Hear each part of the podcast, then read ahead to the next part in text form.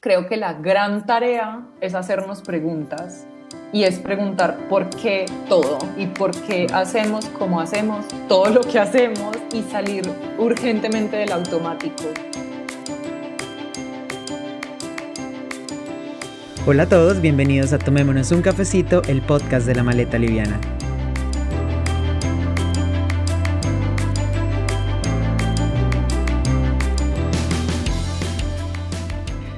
Hoy tengo una invitada muy, muy, muy especial que hace mucho tiempo quería tener aquí. En especial hablo desde mi experiencia personal. Yo he aprendido muchísimo de ella, de su experiencia, de lo que nos comparte, de su esfuerzo incansable porque todos cambiemos nuestros hábitos o mejoremos un poquito más nuestra huella en este planeta Tierra.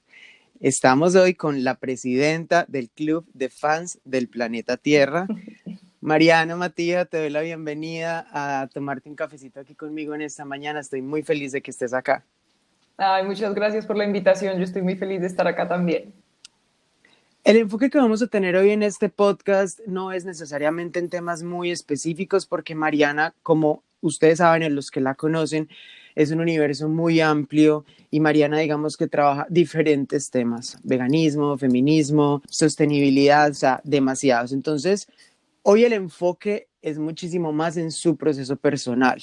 Los invito a que de pronto si quieren profundizar en otros temas específicos, vayan a otros podcasts que ella ya ha grabado con otras personas, por ejemplo, uno de veganismo que tiene ella en su podcast personal que se llama Charlando con Mariana, o uno de sostenibilidad que tiene con Vero Orozco de vida real. No sé si tienes algún otro. Em, sí, tengo otro en el que converso con una amiga que se llama Deb, en el que hablamos como de la sensibilidad, bueno, en general como de emprender o como de tener proyectos personales que se vuelven laborales, pero pues todo como desde la mirada de la sensibilidad y de la conexión con el planeta, esa, esa entrevista me parece linda también. Ese que dice Mariana se llama DevSap, que es de Oye Dev. es una española y es, es una chica muy interesante. También se los recomiendo.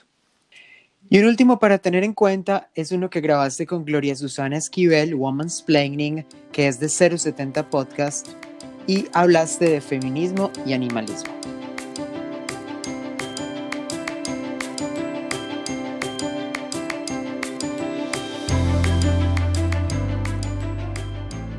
Mariana, todos conocemos tu Instagram, estás lanzando tu libro, tu página. Todos conocemos partecitas de ti, pero tú cómo describirías a Mariana? ¿Cómo te describes tú? Esa, es una pregunta difícil. Es una pregunta muy difícil. Em, pues yo me describiría, no, pues como una persona que está como en constante proceso de observación y aprendizaje.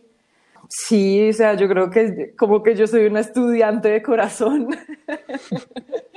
A mí yo creo que una de las cosas que más me gusta hacer es aprender, pues como encontrarme con, con temas nuevos, con visiones nuevas, con, con ideas y con maneras de ver cosas que a mí o ya me interesaban desde antes o no y las maneras en las que otras personas se han acercado a esos temas, pues siento que eso es algo, es una característica fuerte, digamos, de quién soy, pero también pues creo que en ese sentido es un poco una trampa porque también juega a no ser una definición, o sea, yo creo que cuando uno está en proceso de aprendizaje, también está digamos, marcado por la flexibilidad de yo no es que sea una sola cosa, sino que yo estoy en un proceso de exploración, como creo que estamos todos los humanos finalmente en la vida. Sí, yo creo que estamos en un proceso de exploración y de transformación. O sea, yo creo que como podemos ser mejores un poquito cada día, en, obviamente en aspectos muy específicos que a cada uno le interesa. Sí, yo creo que, pues, como que también Mm, lo que me parece interesante del tema del aprendizaje y de la flexibilidad es precisamente uno tampoco casarse, digamos, del todo con una definición de uno mismo. Porque también creo que uno como que tiene la tendencia como a enamorarse mucho de las definiciones que uno hace de uno mismo, pues y de las otras cosas y de las otras personas. Y eso le resta una flexibilidad y le resta posibilidad de aprender, pues como que sí, siento que, que estar abierto a la flexibilidad del aprendizaje pues en ese sentido también es, por eso digo como que una trampa, como de uno no quedarse solamente cerrado en yo soy esto o esto es lo único que me define Genial porque no, no estás limitando. Yo creo que cuando tú eres flexible y sobre todo flexible al cambio, tú tienes la oportunidad de abrazar mejor los procesos que llegan a tu vida, porque uno puede estar religiosamente enfocado en algo y no moverse de ahí esas casillas, pues es mucho más difícil todo. Sí, total. Si algo me gusta de tu nuevo libro o de tu libro, es que usas la palabra salvar en vez de usar la palabra cuidar, porque yo creo que obviamente la palabra cuidar para el planeta, yo creo que ya no aplica en absoluto. ¿De dónde ha nacido tu interés por salvar el planeta? Pues yo creo que eso viene de, pues como yo diría que principalmente es un asunto de la, de la, de la educación que recibí en mi infancia, pues como de la sensibilidad que mi mamá y mi familia más cercana compartió conmigo mientras yo estaba creciendo. Siento que fue como una parte muy natural de, pues sí, como de mi educación y de mi formación cuando estaba chiquita. Y, y, en ese sentido, pues como que se integró mucho con mi manera de ver el mundo sin que yo ni siquiera lo, pues sin que tuviera que hacer como un esfuerzo especial porque ese interés formara parte de mi vida y hay ciertos momentos pues de infancia que yo siento que, que tuvieron influencia en eso también, pues como libros que me regalaba mi mamá, viajes que hacíamos, el que era el novio de mi mamá, pues como mientras yo estuve creciendo durante muchos años trabajaba con parques naturales nacionales, entonces pues como que mis vacaciones eran a parques naturales, entonces, pues sí, yo creo que como que hubo un contexto de infancia que yo creo que que dio, pues que, se que facilitó el, el, hecho de que yo me acercara a este tema. Y um, también creo que el hecho de que me haya acercado a ese tema generó pues un poco como un efecto dominó en el que una pregunta o una actitud o un interés me fue llevando al otro con variaciones pues a lo largo digamos de la bueno de la infancia de la adolescencia y en el comienzo de la vida adulta pero que siempre estuvo ahí presente ese interés y luego en el proceso de querer compartir ese interés con otras personas a través de un blog, pues que cuando yo empecé el blog lo empecé cuando estaba terminando la universidad y realmente yo pensaba pues que era una cosa como que yo iba a compartir con mis amigos, pero al final eso también fue como asumir otro nivel de compromiso, porque entonces era como, bueno, si yo voy a contarle esto a otras personas, yo también necesito entenderlo mejor y entonces, claro, ahí sí que el efecto dominó, pues siento que tomó otras dimensiones, pues porque me fue llevando como de un compromiso personal al siguiente, a otro interés, a, las ganas de cambiar más mis hábitos, de cuestionar más lo que había considerado normal. Y sí, pues creo que ha sido como un camino que ha tenido como unas vías así mm, que han ido variando y que se han ido moviendo, pues como culebreando por muchas, como por un terreno muy amplio, pero sí, para mí es algo que viene claramente desde la infancia. Ah, súper bonito. Y sobre todo que me imagino que ese tipo de cosas y cuando son cultivadas desde la infancia generan mucha curiosidad. O sea, es que yo me acuerdo, por ejemplo, en el salón, en el colegio, yo era como la ecológica, pues o sea, era como la palabra que usaban. Era como, ah, sí, no, Mariana la ecológica, no sé qué, porque se metió un bichito al salón y, como que lo querían matar y yo era como, venga, no, pero no lo matemos, saquémoslo. Y para mí, igual yo me acuerdo de sentirme como orgullosa por usar esa palabra, no sé si esa se adapta bien, pero era como, me, me, hacía sentir muy bien pensar que yo era como, ay, fui a un parque natural en lugar de, no sé, me fui como al lugar al que todo el mundo estaba yendo a vacaciones por decir cualquier cosa, no sé, Cartagena, pues que Cartagena es divino y todo lo que quieran, pero yo era como, no, yo fui a un parque natural, vi monos caminando en los árboles. Entonces, claro, yo creo que igual eso también da unas experiencias que también necesariamente lo invitan a uno como a pensar el mundo desde una perspectiva distinta, pues es muy distinto uno estar en un en el hotel todo incluido, en el que la experiencia que uno está teniendo de vacaciones es sobre todo centrada en el consumo versus estar eh, caminando en el monte, incomodándose en el monte, pues porque es muy hermoso y todo, pero también es incómodo, pantano, mosquitos, lluvia. calor, humedad, lluvia, claro. Pues sí, como que da una experiencia muy distinta y yo, pues eso es algo que yo le agradezco mucho a, a mi mamá, pues y a su exnovio. En todo este proceso que has tenido de evolución que nos estás contando, yo he visto que pues uno puede como tener un proyecto pues paralelo, otras cosas que hace, pero en este caso tu proyecto, o por lo menos como yo lo veo, es como tu vida y es en lo que trabajas tiempo completo. ¿Qué te ha llevado a querer ser voluntaria tiempo completo de este planeta? pues lo de voluntaria tiempo completo no es muy preciso en su descripción, aunque me gusta porque, claro, voluntaria a tiempo completo es lo que más me gustaría hacer. Es como poder hacer todo este trabajo y poder compartirlo todo siempre de manera totalmente gratuita para que todo el mundo tenga acceso, pero precisamente por el proceso de que esto se convierta en un asunto de tiempo completo, he tenido que buscar maneras de que esto también sea financieramente sostenible para mí. Que eso ha sido, pues, digamos, un desafío también, pues, por pues yo creo que como por muchas taras que tenemos también en cómo entendemos el trabajo y el activismo y bueno, todas estas cosas en nuestras sociedades. Pero mm, a mí lo que me llevó a convertir esto en un tema central en mi vida laboral, pues fue precisamente la mm, pues como la necesidad de darle forma, sobre todo considerando que era algo que estaba tomando cada vez más protagonismo en mi vida cotidiana. Yo había empezado a escribir en el blog, pero lo hacía muy de vez en cuando. Luego como que, bueno, pasé por varias etapas hasta que hubo un momento en el que ya encontré un ritmo que funcionaba para mí y estaba escribiendo una vez por semana y me gustaba mucho y como que al principio, claro, no sé, lo leían algunas personas y uno que otro mensaje, pero luego entonces esto empezó a tomar cada vez más fuerza, cada vez más comunicación con personas que estaban interesadas en el tema, más preguntas, entonces claro, me llegaban más preguntas, a mí me daban más ganas de escribir sobre esto y yo como todo el tiempo pensando, bueno, ¿qué otros formatos puedo usar para que esta información le llegue a más gente? Y hasta que llegó un punto en el que necesariamente me tuve que hacer la pregunta de, bueno, yo voy a seguir trabajando como lo estoy haciendo, en donde tengo básicamente dos trabajos de tiempo completo. Sí. Pocas horas de sueño. Sí, o me voy a inventar una manera de que esto, que es lo que realmente quiero hacer, sea mi trabajo para no tener que estar básicamente reventándome, como teniendo un trabajo por un lado y luego por otro lado el trabajo que realmente quiero hacer. Entonces, Sí, yo creo que, pues, o sea, el hecho de que haya terminado dedicándome a esto tiempo completo fue una respuesta a una necesidad de, como de ponerle límites a mis actividades y entender, pues, que sí, que tenía que darle, pues, una forma también que funcionara para mí. ¿Y lo estás logrando?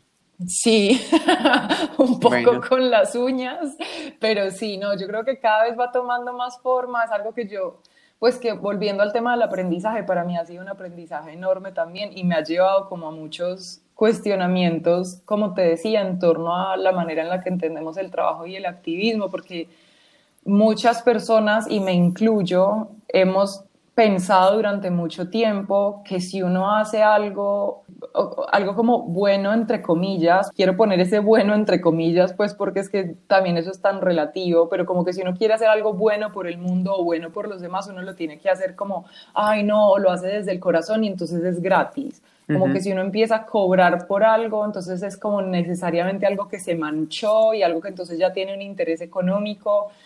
Digamos que para mí eso también ha sido un conflicto interno importante porque es como a mí me ha costado poner ese límite, decir, bueno, sí, obvio, yo sé que esta es información que en un mundo ideal del pequeño pony debería estar disponible de manera gratuita para todo el mundo y esto debería ser lo que, en lo que estuvieran centrando nuestra educación desde la infancia y que estuviera integrado a lo que estamos aprendiendo sobre el mundo y sobre la realidad y tal pero pues nada, ese no es el caso y a mí no me está financiando ni Lady Gaga ni Leonardo DiCaprio, así que, así que por algún lado tengo que encontrar la manera de que sin atropellar tampoco mis principios y sin atropellar, digamos, la manera en la que yo creo que para mí funciona construir este trabajo, yo pueda lograr que sea una cosa que funcione para mí, pues digamos que ha sido pues sí, ha, ha tenido como sus, sus altos y bajos, pero ha sido un proceso también muy bonito.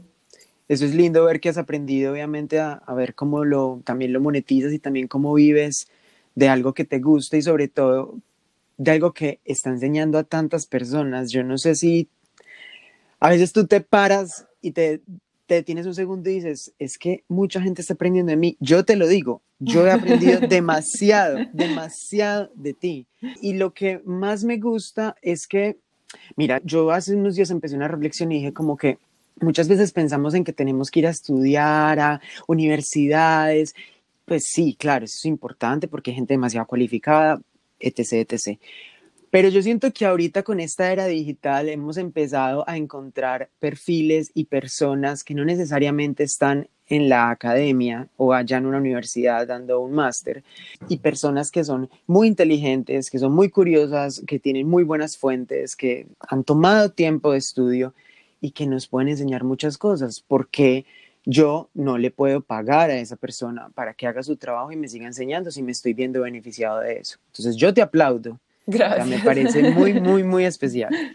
Sí, yo creo que estamos pasando pues como por una transformación de muchas cosas, de como de los modelos en la manera en la que nos comunicamos, en las que, en las que recibimos como la educación o la, o la formación o la información, ¿cierto? Como que muchas de esas cosas han ido cambiando también muy rápidamente y a mí eso me parece que es una oportunidad muy chévere también, como para, como tú dices, para uno tener acceso a información y a experiencias súper enriquecedoras de personas que como uno, ¿cierto? Como ciudadanos de a pie, personas comunes y corrientes, están experimentando el mundo y dando una visión que es pues que se complementa también con los procesos que uno tiene y que no necesariamente están pasando por los filtros que han tenido que pasar siempre, que es la academia o los medios de comunicación convencionales y eso yo creo que es muy bonito también porque permite un alcance pues que de otra manera no sea posible, que es lo que me ha pasado a mí con mi trabajo. O sea, digamos que yo, pues por ejemplo con las redes sociales, yo tengo una relación ahí como de amor-odio, porque claro, por un lado han sido una plataforma brutal y es como si no hubiera sido porque tengo la posibilidad de crear una página web, porque existe esa herramienta, pues y también porque yo tengo esas herramientas gracias a lo que estudié en la universidad, si no fuera por eso y por las posibilidades que me han dado en su momento Facebook, que ya lo dejé de usar, pero pues lo usé durante mucho tiempo con el blog y en este momento Instagram, pues mi trabajo jamás le hubiera llegado a la misma cantidad de gente. Pero al mismo tiempo son plataformas que son pues finalmente trampas de atención y que son pues también como trampas de consumo, o sea, como que yo creo que son cosas con las que también hay que, que también hay que manejarlas un poquito con pinzas, que yo todavía no he encontrado o sea, he ido como, digamos, navegando la manera en la que yo me siento más cómoda utilizándolas, sintiéndome a veces mejor con esa manera de hacerlo, otras veces no tanto, pero yo creo que son, sí, creo que son herramientas igual de cuidado, pero, pero que obviamente ofrecen pues esa, eso muy interesante que tú estabas mencionando ahí, como de la posibilidad de llegar a esas experiencias de otras personas. Sí, es, el uso también es un balance y cada uno se lo va dando. Sí. Crisis siempre ha habido en distintos contextos, pero ¿qué es lo que hace la crisis climática actual tan preocupante?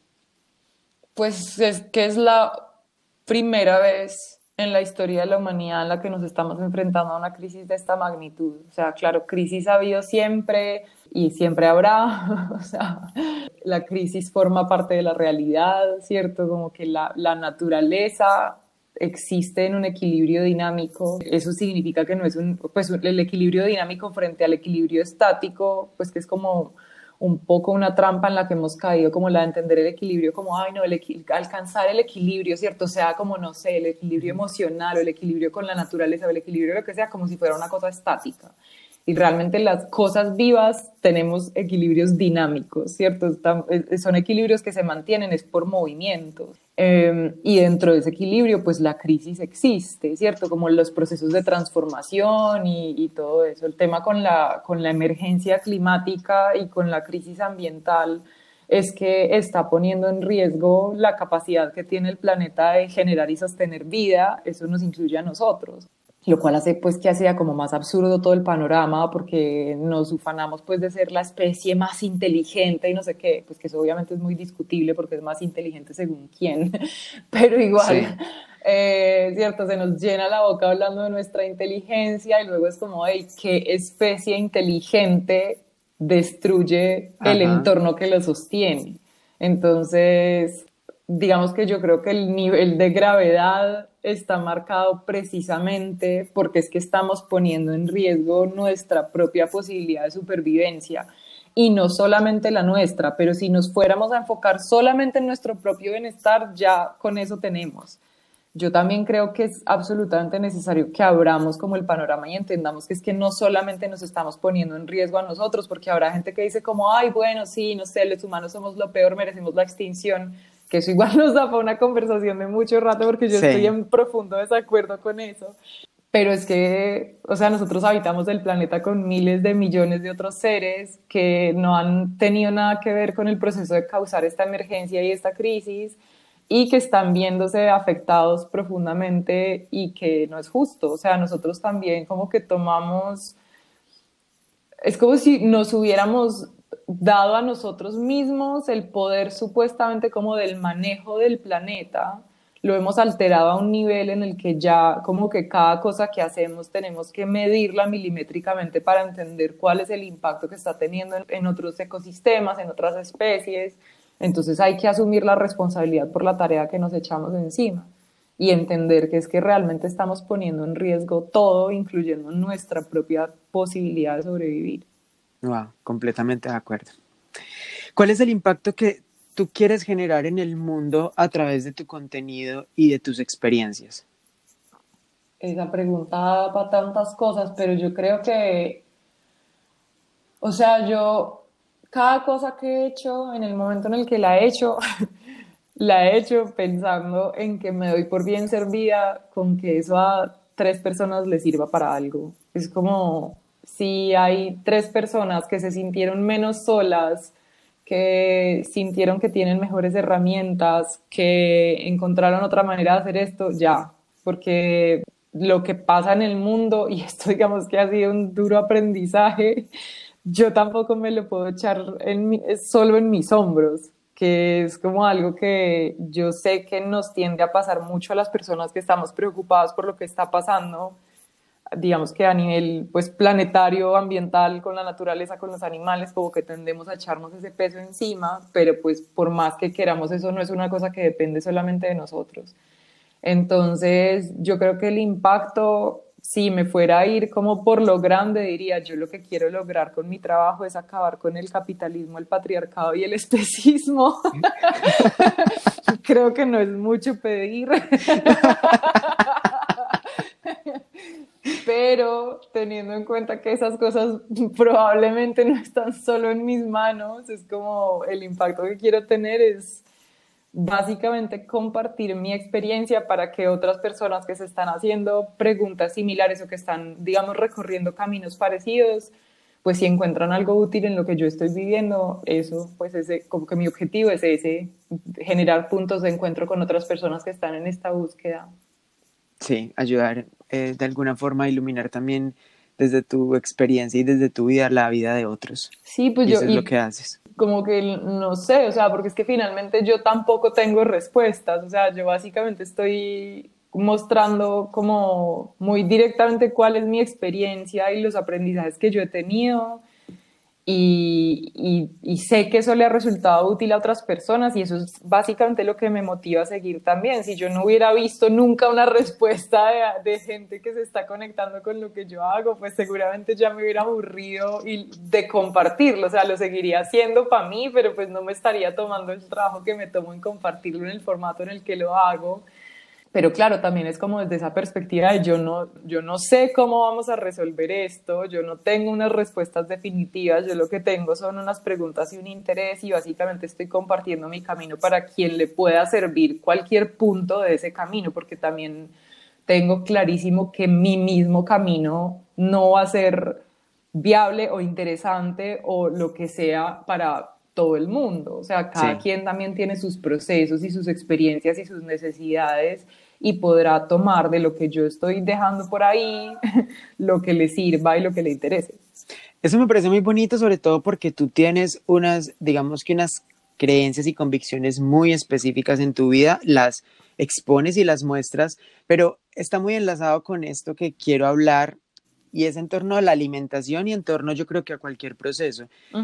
¿Qué es preferible? ¿Millones de personas con procesos imperfectos o pocas personas con procesos perfectos? Y este perfecto lo pongo entre comillas. Pues para mí la respuesta clarísima es millones de personas con procesos imperfectos, porque es que incluso el perfecto, entre comillas, es perfecto según quién. O sea, yo, es, digamos que este es un tema que he tenido muy presente últimamente, pues como los últimos meses es algo que me ha venido dando mucho vueltas la cabeza. Eh, de hecho, la última publicación que hice en el blog fue abordando un poco este tema, pues sobre la coherencia, porque es como algo que en mi propia experiencia he notado que es muy fácil caer en esa trampa, esa búsqueda, o sea, es como una trampa que está ahí siempre. Y en los procesos de otras personas que, pues, que se han acercado a mi trabajo, personas que conozco más de cerca, pues amigas o, o, o personas que me escriben con sus inquietudes, veo que es como un, como un gran tema, como un gran punto de dolor, como el hecho de uno no poder hacer las cosas entre comillas perfectas, y es que uno perfectas nunca las va a hacer. Sí. Y el hecho de estar uno enfocado en la perfección, lo único que logra es que uno se desmotive, que sienta que lo que está haciendo no sirve para nada y que entonces o lo haga menos o lo abandone por completo. Y creo que eso es como una obsesión que tenemos en nuestra sociedad, como con la cosa de sí, yo esto lo estoy haciendo perfecto y bien, y como que lo asocio mucho con, y esto pues además como que está, esto es un, una analogía reciente de precisamente una clase en la que participé de una amiga que tiene un proyecto que se llama Naturaleza Profunda y ella hablaba, lo hacía en, relación con las emociones, pero yo le encuentro mucha relación con esto también y hablaba de la, como del paralelo entre una selva y una zona pavimentada y es como la zona pavimentada es una cosa en la que es fácil caminar. En la selva, claro, uno está pues como el lodo, las raíces, las ramas, los bichos, el animal que potencialmente puede ser peligroso si a uno lo pica, lo que hablábamos, la lluvia, la humedad, en fin es como si quisiéramos todo pavimentado, es muy loco, entonces queremos como los procesos humanos pavimentados, entonces yo lo quiero hacer todo perfecto y bien, pero la realidad no es así, o sea, la realidad no es pavimentada. Claro. como que la realidad tiene necesariamente esos procesos imperfectos, incómodos, incómodos, claro, en donde uno tiene que estar constantemente negociando con uno mismo su visión de las cosas, y yo creo que si soltáramos un poquito, por lo menos digamos que en mi experiencia personal, soltar un poco de eso me ha traído mucha tranquilidad y mucha más fuerza para hacer esos cambios. Y creo que si como sociedad somos capaces de hacer eso, pues las transformaciones que podemos van a ser pues mucho más eficientes y más profundas. Y yo creo que es mucho más importante que muchas más personas se impliquen dentro de lo que sientan que son sus posibilidades en este momento, así estén muy lejos de ser perfectas, entre comillas, o muy lejos de ser adecuadas con respecto a lo que otra persona considere, que estar esperando que la gente haga todo bien desde el principio. Bueno, no sé, hace poco me invitaron a un, a un conversatorio eh, en el que estábamos hablando como sobre el tema del capitalismo y, pues como si el capitalismo puede ser verde, que pues la respuesta es no, básicamente. Pero estábamos al final en la sesión de preguntas, alguien, porque estábamos hablando de esto también como del proceso y de la importancia también de reconocer que cada quien tiene posibilidades distintas para acercarse a esto y que habrá personas que no puedan hacer cambios tan radicales en todo el buen sentido de la palabra, eh, de manera tan rápida y que necesitan unos procesos distintos, en fin. Y entonces una persona dijo como es que no tenemos tiempo, o sea, no tenemos tiempo para decirle a la gente que haga cambios pequeños, hay que hacer todo ya. Y yo le dije, pues yo estoy de acuerdo, en que no tenemos tiempo, ni siquiera es una cosa que sea como de opinión, o sea, eso está clarísimo, o sea, como que hay literalmente miles de científicos que se han unido alrededor del mundo para decirnos, hey, estamos muy cogidos de la tarde, pero lamentablemente los humanos necesitamos tiempo para adaptarnos a los cambios, entonces estamos cogidos de la tarde como especie, sí, o sea, por décadas, pero si el discurso que vamos a tener es acercarnos a decirle a la gente, venga, usted o hace todo bien ya o no haga nada, la gente va a preferir hacer nada. O sea, necesariamente igual nos tenemos que acercar desde un lugar de aceptar esos procesos y de decir, bueno, empecemos con lo que seamos capaces de hacer ya y de ahí en adelante vamos viendo también cómo se desarrolla la cosa.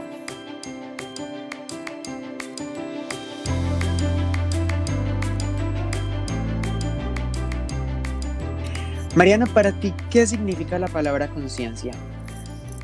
Para mí, la palabra conciencia es como una mezcla entre, bueno, una mezcla es que las dos son muy parecidas, como observación y atención.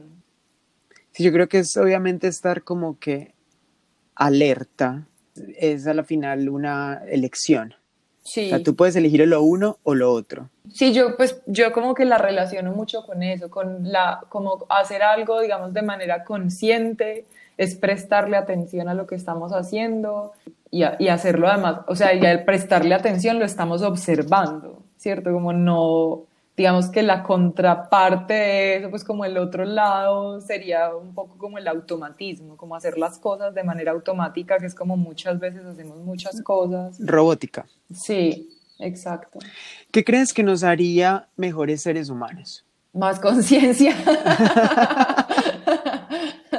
sí, yo creo que tener más disposición para la observación, como más disposición para prestarle atención en torno a qué le prestamos atención, que es un poco trabalenguas, pero sí, o sea, porque finalmente todo el tiempo le estamos prestando atención a cosas. Lo que pasa es que también esa atención la estamos poniendo un poco de manera automática, o sea, las redes sociales, volviendo al tema, son un agujero negro de atención y capturan nuestra atención durante tiempo que muchas veces somos incapaces de hacerle seguimiento y perdemos la noción de cuánto tiempo le estamos dando nuestra atención y eso se vuelve un poco automático versus prestarle atención, no sé, a una rutina cotidiana y a por qué comemos lo que comemos y a cómo preparamos nuestros alimentos y a etcétera, etcétera. O sea, como que los dos son procesos de atención, pero como atravesados por también otras cosas distintas. Entonces yo creo que ser más atentos en torno a qué le prestamos atención y ser mejores observadores de nosotros mismos, yo creo que tiene mucho que ver con eso, pues de ser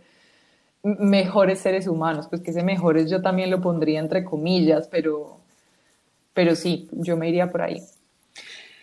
En todo este proceso, ¿cuál sientes que ha sido tu mayor transformación hasta ahora?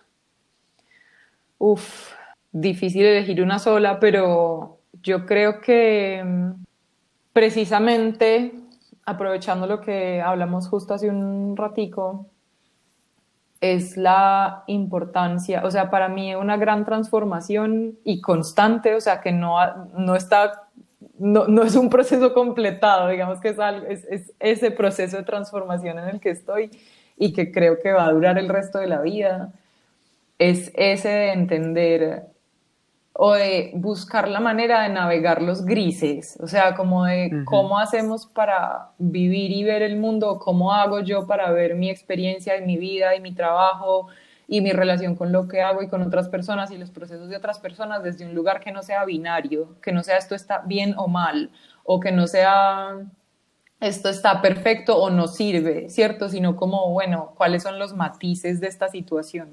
Porque esto sí, en esta situación esto es mejor, pero en esta otra situación esto no necesariamente es ideal. O sea, yo creo que la relación con los matices es algo que para mí ha sido pues como un gran tema en los últimos años y aplicado a todo, pues aplicado a mi trabajo, a mi vida emocional, a mi vida. Y para mí es, ha sido algo que se ha derivado es precisamente de este trabajo. O sea, no sé si me estuviera dedicando a otra cosa, si me hubiera encontrado, digamos, tan de frente con esta búsqueda y con este, como con este proceso de observación. ¿Cuál sientes que ha sido el mayor desafío al que te has enfrentado? A ese mismo. sí, yo creo que el tema de los matices, o sea, cómo, cómo enfrentarme con la realidad de una manera que no sea reduccionista y que no sea una sobresimplificación Para mí ese ha sido un gran desafío y lo seguirá haciendo, yo creo, porque, digamos, en torno a mi trabajo, como que todo el tiempo, con cada cosa que yo voy a compartir, pienso, bueno, listo, esta información, digamos, cuando son datos, que son datos muy densos sobre, no sé, temas de huella ambiental, que son sacados de estudios, que son súper densos de leer, que yo sé que la mayoría de la gente no tiene o la paciencia o el interés de leer esos documentos, obviamente tienen la capacidad, si saben leer, tienen la capacidad pero no todo el mundo tiene la paciencia o el interés o el contexto también como de otra información para entenderlo, digamos, dentro de ese contexto. Entonces, como que para mí una gran pregunta es, listo, yo este contenido, esta información, como hasta dónde, como que la, la, la pre-mastico, ¿cierto? para poderla compartir. Exacto, como, como que a mí a veces me da mucho miedo pensar en que estoy aguando demasiado las cosas sea, porque es que finalmente esto, lo que estamos atravesando es una emergencia y es una crisis y me parece importante comunicarlo así. Pero también hay cosas que es necesario, digamos, buscar otros lenguajes que sean más amigables para personas que no están tan metidas en este tema y por lo tanto habrá conceptos que les suenen o muy extraños o muy lejanos o demasiado complejos pero yo tampoco quiero subestimar la inteligencia de las personas que consumen lo que yo comparto, ¿cierto? Que se están relacionando con lo que yo comparto. Entonces como que ahí entra todo ese montón de matices y para mí eso es un desafío constante porque es como, bueno, ¿cómo mantengo como un nivel de comunicación que sea lo que lo que yo estoy compartiendo es útil, que realmente está aportando a las personas que se están acercando a esto, sin que sea información aguada, sin que le esté como infantilizando el proceso a las otras personas, pero al mismo tiempo sin que se vuelva una cosa densa, imposible de digerir, imposible de entender. Y creo que eso tiene todo que ver con eso que hablábamos de los matices, pues como que es, además porque digamos que mi acercamiento también con estos temas es frustrante ver que muchas veces esa información que está en esos documentos es como, hey, la gente que escribió este documento, todo bien, pues porque vienen del mundo de la ciencia y claro que están haciendo un trabajo genial, pero como amigos, ¿cómo hacemos para que esto sea más accesible para la gente? Porque es que también esa es la cosa, que el mundo de la ciencia y de la academia como que en general está por allá montado en una torre que para la mayoría de nosotros es muy inaccesible. Entonces, como que esos escalones que necesitamos para llegar a esa, a esa información, en esos escalones están esos matices precisamente. Lo que sucede es que si tú haces una, una, analogía, por ejemplo, con una central de electricidad, es más o menos lo que sucede. Imagínate que personajes como tú en diferentes ámbitos y en diferentes temas son transformadores que están en, en los postes. Entonces, por ejemplo, te imaginas la central hidroeléctrica, o sea, hay demasiada energía. Personas o transformadores son los que entienden esa energía, pero la llevan, digamos que al resto de las casas para que el resto de personas se pueda conectar como conectamos el celular y, o el computador todos los días. Si toda la gente fuera y se conectara directamente a la central eléctrica, pues nos quemaríamos, básicamente. me gusta, me gusta esa analogía. ¿Tú qué piensas de las etiquetas? que son útiles hasta que no son útiles. También como que ha sido un tema que me ha dado muchas vueltas en la cabeza últimamente, precisamente por lo de los matices, es que acá todo se va conectando, porque las etiquetas se vuelven complicadas con los matices, ¿cierto? Como con los puntos grises, las etiquetas, o sea, la relación entre las etiquetas y los puntos grises es muy complicada. Sí pero yo creo que las etiquetas son útiles. Yo como que en estos días estaba pensando en las etiquetas de la ropa, ¿cierto? Como que las etiquetas de la ropa o de los alimentos. Es útil que estén ahí. Hay etiquetas que le ayudan a uno a entender cosas, pero las etiquetas tampoco le dicen a uno cómo, o sea, una etiqueta de una camiseta me puede decir que la camiseta está hecha 100% de algodón o 50% algodón, 50% poliéster, que la debería lavar así o así si quiero que dure más tiempo, que fue hecha en tal parte y ya, pero no me dice con qué me la tengo que poner, no me dice si la puedo bordar o no, no me dice si le puedo recortar las mangas o no, si la puedo modificar en mi casa, si la puedo teñir, si, no sé, o sea, como que creo que el, hacer el ejercicio de pensar en las etiquetas así es interesante, porque es como si la etiqueta dice cosas, pero no dice todo. Entonces, pues yo he visto que hay muchas personas que le hacen como un rechazo directo a las etiquetas, que también entiendo de dónde viene ese rechazo. Eh, que hay personas que directamente dicen que no quieren que se les asocie con etiquetas, que entiendo eso de dónde viene, aunque también he visto casos que me parecen como sospechosamente tibios, que creo que son más bien como personas que no se quieren comprometer con Ajá, exacto. Pero sí, creo que hay que, pues, o me parece útil mirar a las etiquetas de esa manera. Como por ejemplo, no sé, yo soy vegana. Ser vegano es una etiqueta, ¿cierto? Es como una cosa que facilita la comunicación en el sentido en el que si a mí alguien me dice, no sé, qué tipo de comida voy a comer, yo digo, ah, yo soy vegana y ya saben, o sea, ya saben qué cosas no como. En lugar de ponerme a decir, mira, lo que pasa es que yo no consumo nada que tenga de origen animal porque esto, esto y lo otro y porque nada, o sea, como que en una sola palabra está el resumen. Pero luego también está como la problemática de que a los veganos se les asocia con X o Y comportamiento o que se asume que entonces los veganos hacemos esto o lo otro o que si entonces yo soy vegana debería entre comillas pensar así o asá y ahí es donde la etiqueta se vuelve problemática y en donde ya ahí entraría en el, en la, como en el paralelo que estaba haciendo, como ahí es donde a mí no me dicen cómo tengo que bordar mi camiseta. O sea.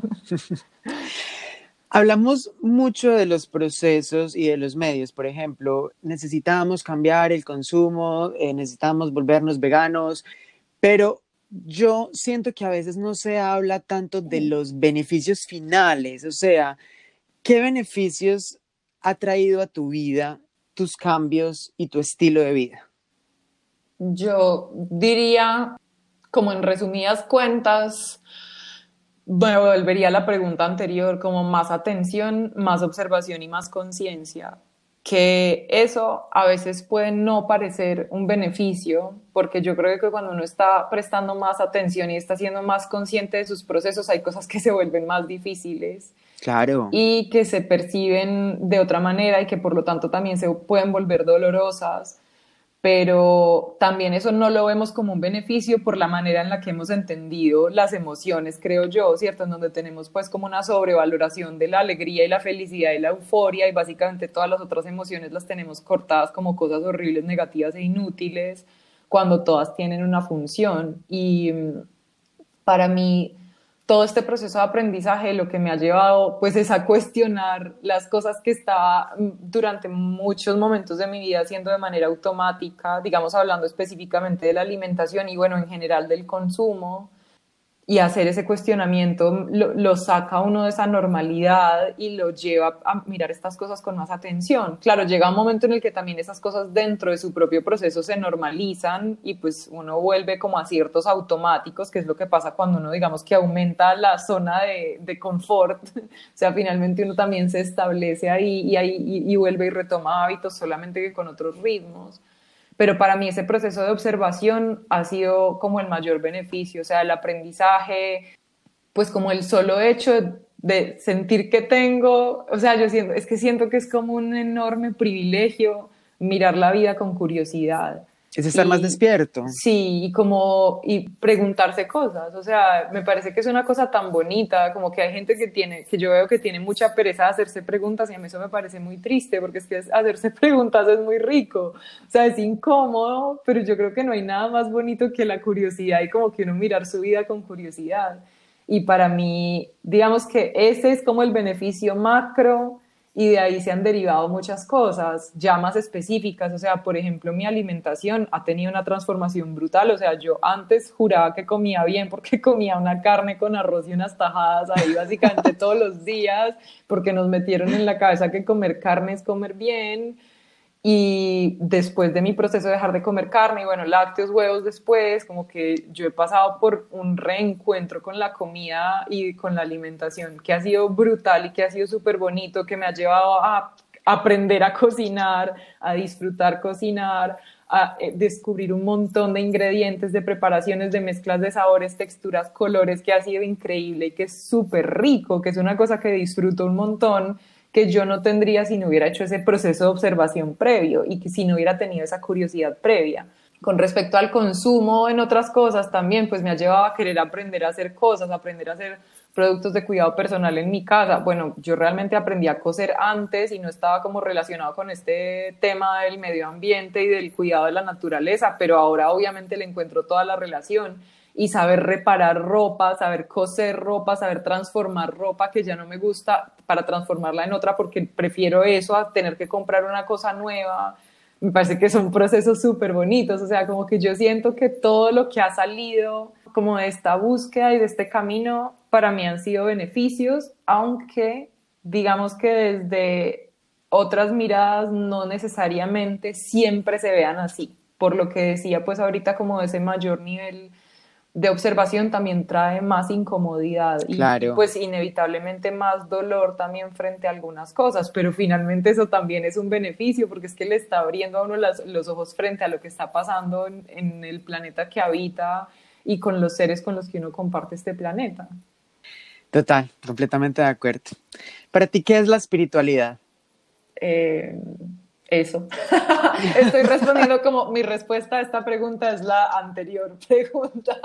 No, pero sí, o sea, le encuentro mucha relación con esa observación y esa conexión con todo. O sea, como que mi percepción de la espiritualidad, por lo menos en este momento de mi vida y hasta nuevo aviso, es como la sensación de estar en algo que va mucho más allá de los límites de mi piel, que no soy solo yo, que no es sola, no somos solamente los humanos, que no es solamente mi experiencia, sino que estoy conectada a procesos y a ecosistemas y a un montón de cosas que ni siquiera podemos ver de lo que está pasando en el planeta y que yo formo parte de eso. O sea, te pongo un ejemplo que puede sonar súper bobo, pero que para mí es como una cosa muy fascinante cuando me detengo a pensarlo. En estos días estaba abrazando a mi gata y está, pues como que yo le sentía la respiración y me quise como concentrar un rato en la respiración de mi gata. Mm. Porque me parece muy bonito, o sea, como que yo digo, es como, como, hay un, como esta cosita chiquita, tiene pulmones, tiene cerebro, tiene estómago, esto es muy raro, es como un peluche con relleno de vivo. y me concentré así como en su respiración y empecé a sentir como el airecito caliente que le salía de la nariz y pensé que loco, en este momento estamos compartiendo moléculas, o sea, como que las dos somos literalmente una sola cosa en este momento. Y, y, para mí la espiritualidad es eso, es como respirar el aire de mi gata, es como, como finalmente mirar todo lo que tenemos a nuestro alrededor y entender que nosotros somos parte de y explorar esa conexión. Sí, esa para mí es la espiritualidad. Hay algo en el título de tu libro que me gusta mucho. Pues tu libro se llama 10 pasos para alinear tu mente y tu corazón y salvar el planeta. Pues realmente dice la cabeza, pero sí. Ah, ok. Para alinear la cabeza y el corazón, pero funciona igual la mente si viene a hacer lo mismo. O sea, para lo que quiero expresar viene a hacer lo mismo. ok, ¿tú qué haces para alinear tu cabeza y tu corazón? La respuesta a esa pregunta son las anteriores. No, pero es que de verdad, como que pienso que tiene mucho que ver con la conciencia, por lo tanto con la observación y la atención, y tiene que ver con esa percepción que tengo de la espiritualidad, que es como con las conexiones. Yo a lo que quise hacer alusión con esa, esa frase en el título del libro fue a la importancia de conectar, o sea, como llevándolo muy a lo crudo, es como conectar datos con emociones, ¿cierto? Nosotros tenemos mucha información que no necesariamente estamos conectando realmente con lo que sentimos y con cómo vemos el mundo y con lo que es valioso para nosotros. Y creo que esa conexión es en gran medida lo que nos hace falta como sociedad y lo que todo el tiempo hace falta o, necesitamos estar buscando también como individuos, porque esa conexión, por mucho que uno se esfuerce, pues uno la encuentra a veces y otras veces no. No es una volviendo al tema del equilibrio dinámico, no es una cosa que se logre y se mantenga y se queda estática, como que es una búsqueda constante y un proceso constante. Y creo que conectar los datos con las emociones o conectar como la, la experiencia racional con la experiencia emocional, pues es, una, es un gran desafío y mm, no sé si tengo una respuesta puntual con qué hago, como cuál es mi proceso para hacer eso. Digamos que lo que sí puedo decir es que es algo que constantemente estoy buscando hacer con cada cosa que hago y con cada cosa que comparto. Es como, bueno, yo esto, yo tengo esta información, pero esto entonces, ¿qué significa para mí? O sea, esto que, yo esto cómo lo siento, esto cómo se integra con mi visión del mundo, esto cómo se integra con con mis acciones cotidianas. Y, y, entonces yo creo que ahí es donde uno lo va transformando en algo que realmente signifique más allá del dato, porque es que, digamos, volviendo al ejemplo de la alimentación, o sea, mi decisión de ser vegana es un resultado de lo que yo siento por los animales y de la manera en la que yo quiero habitar el mundo y mi relación con los animales. Digamos que el impacto ambiental, que el hecho de que una alimentación que esté más centrada en plantas que en animales, además sea mucho menor en huella ambiental, digamos que para mí es la cereza de la torta, pero no fue mi motivación principal.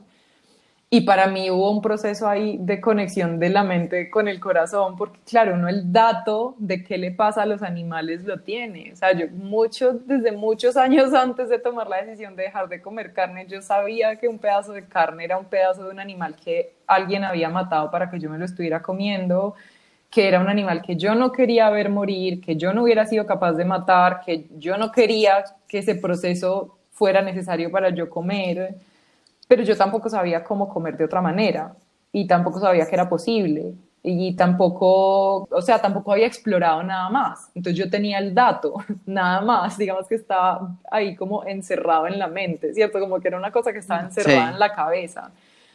Y luego ya el proceso de aprendizaje, decir, bueno, esto realmente no resuena conmigo, yo no quiero seguir comiendo de esta manera, yo quiero aprender a comer de una manera que yo sienta que resuena mejor con mi manera de ver el mundo fue el proceso de llevarlo como al corazón, ¿cierto? Como de listo, ahora yo este dato, ¿cómo lo convierto en algo práctico que está conectado con lo que yo siento?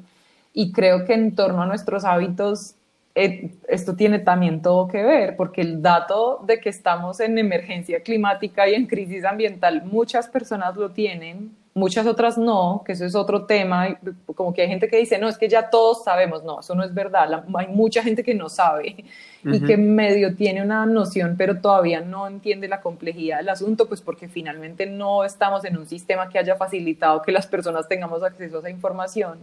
Pero hay muchas personas que sí tienen esa información, pero la tienen ahí encerrada solamente en lo racional y no han encontrado todavía herramientas, sea porque no las han querido buscar o porque las han buscado pero no han encontrado una que resuene con ellas, que les permita bajar eso, entre comillas, al corazón y decir, listo, yo estos datos, ahora cómo los transformo en algo que se convierta en parte de cómo siento yo el mundo y de cómo vivo yo y de cómo resuena mejor con, con mis emociones. Es que es un viaje de tu interior. Mi maestro dice que realmente el viaje de la mente al corazón es el más corto, son 30 centímetros, pero es probablemente el más difícil de todos. Qué bonito, sí, total. O sea, es que yo creo que ese es, el, ese es como el camino en el que estamos finalmente todos, pues como haciendo ese ejercicio, cada quien de conectar, de hacer precisamente ese camino, ese camino que es tan cortico pero tan largo.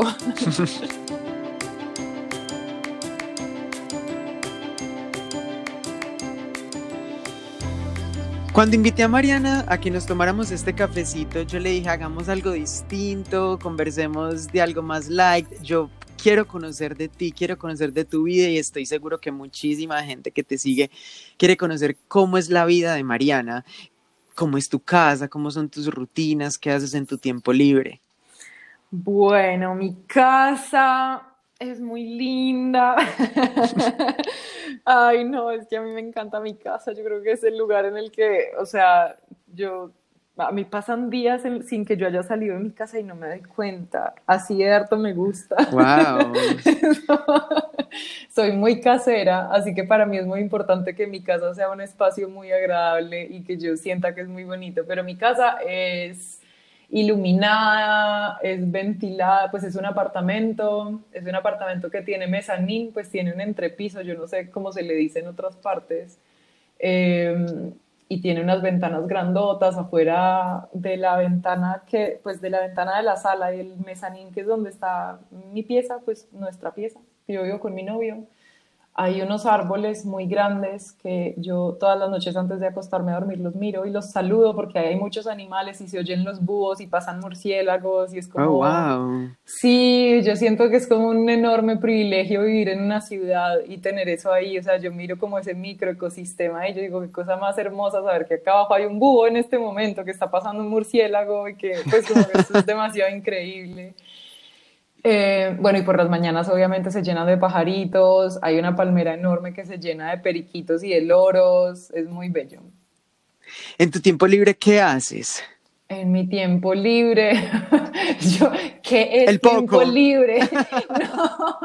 No, no, en mi tiempo libre es algo que estoy tratando de recuperar, pero que, em, volviendo a la pregunta ahorita de los desafíos, creo que ese ha sido otro gran desafío, porque mi trabajo es algo que yo, que para mí es tan importante, que disfruto tanto y que le encuentro tanto sentido y que para mí es como tan urgente, pues como que es una sensación interna de urgencia tan fuerte que el límite entre el tiempo libre y el trabajo para mí ha sido muy borroso desde hace tiempo. Como que yo en mi tiempo libre diría como no, yo me siento a leer y a escribir y eso finalmente termina siendo parte de mi trabajo. Entonces como cuál fue el tiempo libre, como no, me pongo a dibujar y termina siendo parte de mi trabajo y pues eso es algo que obviamente me ha jugado en contra muchas veces, pues porque me termino sintiendo súper quemada y agotada.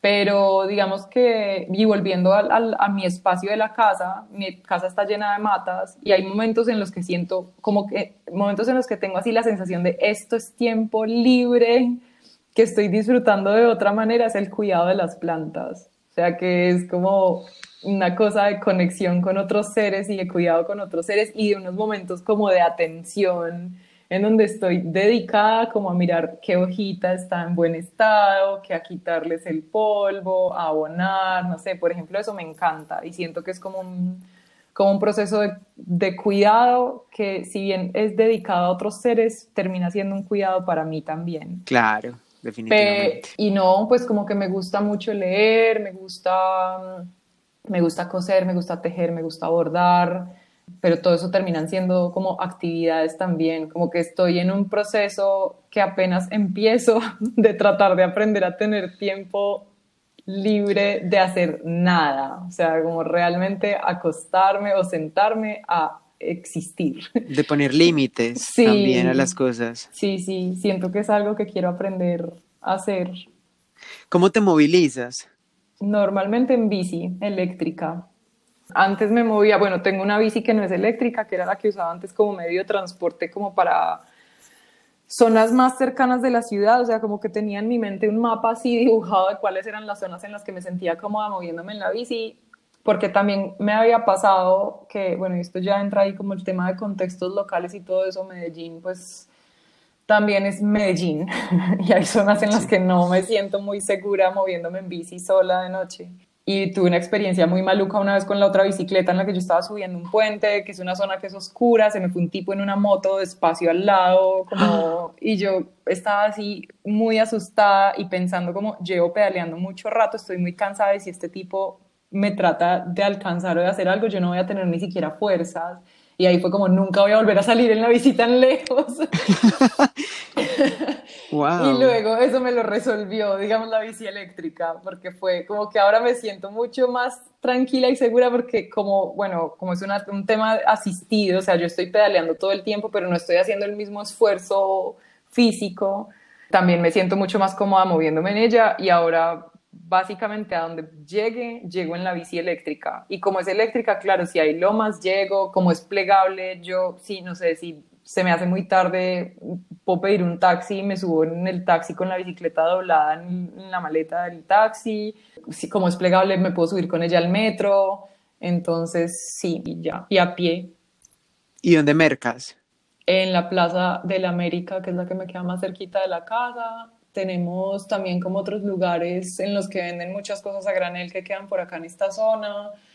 Pero mm, cada vez entro menos a supermercados y cada vez se me hace más raro entrar a un supermercado y siento que soy un extraterrestre que acaba de llegar al planeta Tierra cuando entro a un supermercado, porque es que ya llevo muchos años sin mercar en un supermercado y entro y es como, fue madre, todo es demasiado empacado, todo tiene demasiados colores, como esto es muy claramente diseñado para que uno esté como sensorialmente sobreexcitado y confundido y queriendo comprar todo. Es muy loco.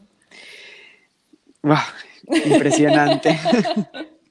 María, ¿cómo son tus relaciones en general con la gente? O sea, como las, digamos, de pareja, las de amigos, con la gente en general, pues porque tú tienes unas posiciones y unas, un estilo de vida muy específico ¿Cómo has manejado eso? ¿Cómo sido, digamos, que ese proceso para entender que no todos estamos en el mismo nivel y bueno, lo que hemos hablado antes? Sí, pues mira, a mí de hecho me gusta hablar de esto normalmente cuando estoy haciendo charlas o talleres y es explicar que yo vivo en una burbuja y por lo tanto a mí eso me ha facilitado mucho mi proceso y por lo tanto me ha permitido, digamos, que avanzar o más rápidamente o más, entre comillas, lejos de lo que otras personas puedan haber avanzado si llevaran el mismo tiempo, digamos, con el mismo nivel de compromiso. Porque mi mamá, mi familia más cercana, todas son personas que ya están interesadas en estos temas, como te contaba, pues digamos que esto era como parte de la educación que yo recibí en mi casa, a mi familia más cercana, a nadie se le hace raro que yo esté interesada en el cuidado de la naturaleza, ni en la relación con los animales. De hecho, cuando dejé de comer carne, ya mi mamá era vegetariana hace años y dos tíos, incluyendo uno que es médico, era vegetariano desde hace años. Entonces, como que yo dejé de comer carne y no fue como, ¡Ah! se va a morir ahora, que es lo que le pasa a mucha gente, sino que fue como, ay, voy a dejar de comer carne. Y eran como, ah, buena. pues como... Te nos unes. Sí, como te habías demorado. O sea, como que eso también me ha permitido a mí tener un proceso, digamos, mucho más fácil mis amigos también más cercanos han sido siempre súper receptivos porque finalmente yo creo que ha sido como que es un tema que hemos compartido siempre, como el, sin que todos hayamos estado metidos en esto, sí, como que uno de nuestros temas en común, no sé, era como la naturaleza o los animales, entonces digamos que mis intereses y mis hábitos no han sido tampoco una rareza. Mi novio está igual de empeliculado que yo o más con estas cosas, entonces también pues como que es una cosa que fluye muy bien entre los dos. Y en, este, en estos últimos años, también como mi trabajo y mi blog y lo que hago me ha llevado a, formar amistades muy bonitas con personas que están también muy metidas con este tema, pues con quienes también la cosa obviamente fluye, pues porque ya es como el tema en común. Sí, comunidad. Sí, y realmente me pasa tan poquito, pero tan poquito que esté en una situación de fricción, como de malestar con cualquiera de estos temas, que cuando pasa, como que siento que es un jalón hacia la tierra que es como, fue madre, cierto, cierto que vivo en una burbuja y que la mayoría de las personas que se están acercando a esto tienen contextos que son mucho más hostiles y en donde están recibiendo cuestionamientos todo el tiempo y creo que precisamente la conciencia, digamos, de esa burbuja en la que yo vivo, como de tantas personas tan amigables con estos temas, ha sido una gran fuente de interés por explorar esos matices de los que te hablaba ahorita, como bueno, yo sé que esto ha sido así de sencillo para mí por mi contexto, pero ¿cómo será para una persona que vive en una familia que no puede ni pasársele por la cabeza que uno no coma carne o que reduzca su consumo de carne o que les parece una ridículas que uno no quiera comprar cosas desechables o etcétera, etcétera. Aquí en Tomémonos un cafecito tenemos una sección que es como un chismógrafo, entre comillas. Entonces hacemos, unas, hacemos unas preguntas muy concretas de respuestas muy rápidas. ¿Listo? Listo. ¿Viajas liviana? Ah, no. ¡Wow! Me encanta. No, o sea, sí, realmente sí, porque normalmente me voy como con el equipaje de mano, por, en fin, por muchas cosas, pero yo creo que una de las cosas que más ansiedad me genera de viajar es empacar. A pesar de que he viajado mucho, siento que es como, no, tema nunca resuelto para mí, empacar fácil. Un infaltable en tu maleta de viaje. Mm, qué buena pregunta. Yo creo que infaltable, pues, además de lo evidente, sería un libro. Siempre me gusta viajar con algo para leer. ¿Qué crees que la Mariana de siete años piensa de ti? Ay, estaría muy orgullosa. Ay, claro. Sí, Mariana de siete años tenía un club ecológico y se dedicaba básicamente a lo que yo me dedico hoy. O sea, hacía, diseñaba carnets y diseñaba cosas para entregarle a sus amiguitos del club y para meterle a los vecinos debajo de la puerta. wow. Yo creo que Mariana de siete años jamás se hubiera imaginado que su club ecológico iba a, a, tomar la magnitud que tomó, así que creo que estaría muy feliz. Y lo que va a hacer. Una nueva meta o propósito que tengas. Ay, aprender a tener tiempo libre, ya que lo tengo ahí fresquito de la conversación de ahora. Algo que no sepamos de ti. Mm, que me cuesta mucho trabajo empacarse, ¿vale? Sí. Uh, Cuéntanos sí. tu superpoder. Pues yo diría, digamos que este es un superpoder que he descubierto gracias a los comentarios de otras personas y es la capacidad de tomar información muy compleja y comunicarla de una manera que es sencilla de entender y que es como Digerible. visualmente, exacto, sí, siento que ese es un superpoder. Imaginemos que has sido elegida para cambiar con tres chasquidos tres cosas en el mundo. ¿Cuáles serían? Podría responder esa pregunta con un solo chasquido y es hacer que mi trabajo sea obsoleto. O sea, si yo pudiera así pedir un deseo, diría que mi trabajo sea obsoleto y ahí como que agruparía muchas cosas, porque si mi trabajo es compartir la preocupación por la naturaleza, por la justicia con los animales, por temas relacionados con equidad de género. Y si, si el hecho de que sea necesario hablar de eso se vuelve obsoleto, significa que vivimos en un mundo en el que ya todo eso está resuelto. ¡Wow! ¡Qué buena respuesta! Señorita Caldas, mentiras. No, mentiras, muy buena respuesta, en serio. Sí, no, es que en estos días justo estaba pensando, porque, o sea, como que el tema de la obsolescencia del trabajo me parece muy interesante, porque en torno a muchos cambios que necesitamos como sociedad, la respuesta automática que tienen muchas personas es como, ay, pero la gente que fabrica plástico se va a quedar sin trabajo. Es como, sí, porque siempre ha pasado en la historia de la humanidad que hay cosas que cambian y hay gente que se queda sin trabajo, pero en ese mismo proceso aparecen nuevos trabajos para otras personas. Y es como, o sea, hubo una época en la que, no sé, la gente que le daba, se me viene lo más horrible, pero como a la cabeza, como no sé, alguien trabajaba dándole látigo a los esclavos, es como, ay, se acabó la esclavitud, se van a quedar sin trabajo, es como, menos mal se quedaron sin trabajo. Entonces, como que pienso que también hay que mirar la obsolescencia del trabajo con otros ojos y yo lo que más quiero en la vida es que mi trabajo sea obsoleto, realmente. O sea, si yo hago bien mi trabajo y si las personas que hacemos este mismo tipo de, de trabajo nos quedamos sin trabajo porque se vuelve obsoleto, sería una súper buena señal realmente. Wow. Oye, una pregunta final. Yo sé que tenemos muchas tareas, pero una tarea básica para salvar el planeta, ¿cuál sería?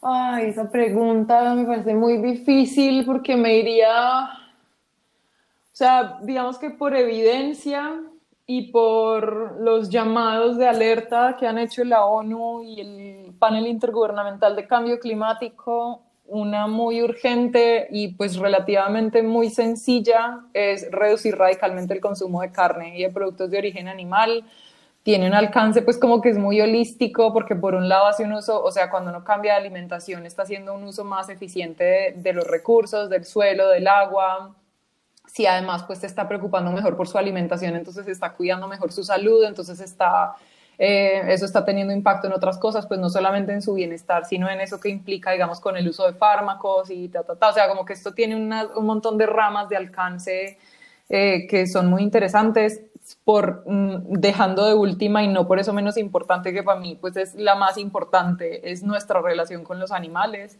Eh, digamos que para mí esa es una muy buena manera de empezar pero si puedo dar una respuesta como alternativa. O sea digamos que si alguien quiere una cosa concreta es esa. Pero otra digamos más abstracta creo que la gran tarea es hacernos preguntas y es preguntar por qué todo. y por qué hacemos como hacemos todo lo que hacemos y salir urgentemente del automático, de pensar que lo que consideramos normal entonces es bueno, porque es que normal no es bueno, o sea, normal simplemente es normal, normal es que mucha gente lo hace y hay cosas atroces que se han vuelto normales y que necesitamos transformar y que las vamos a poder transformar es solamente si nos empezamos a preguntar por qué las hacemos así. No sabes cómo he disfrutado este cafecito y contigo. Yo te agradezco infinitamente por tomarte este tiempo, por seguir ahí dándole cuando yo sé que es difícil, cuando yo sé que a veces no dan ganas, a veces cuesta. Hay una comunidad muy grande que le encanta tu contenido, que lo valoramos porque me incluyo en esa comunidad y que hemos aprendido muchísimo de ti. Yo te animo a que por favor sigas iluminándonos a tantos en este camino de transformación. Ay, Esteban, muchas gracias. No, me encantó esta conversación. Muchas gracias a ti por la invitación. Si este podcast te ayuda en tu transformación espiritual, compártelo o deja un comentario en la aplicación en la que lo escuchas para que juntos podamos llevar mucha más luz al mundo. Y recuerda viajar con la maleta liviana, porque así como en los viajes, en la vida, entre menos peso mejor. Te mando un abrazo y hasta pronto.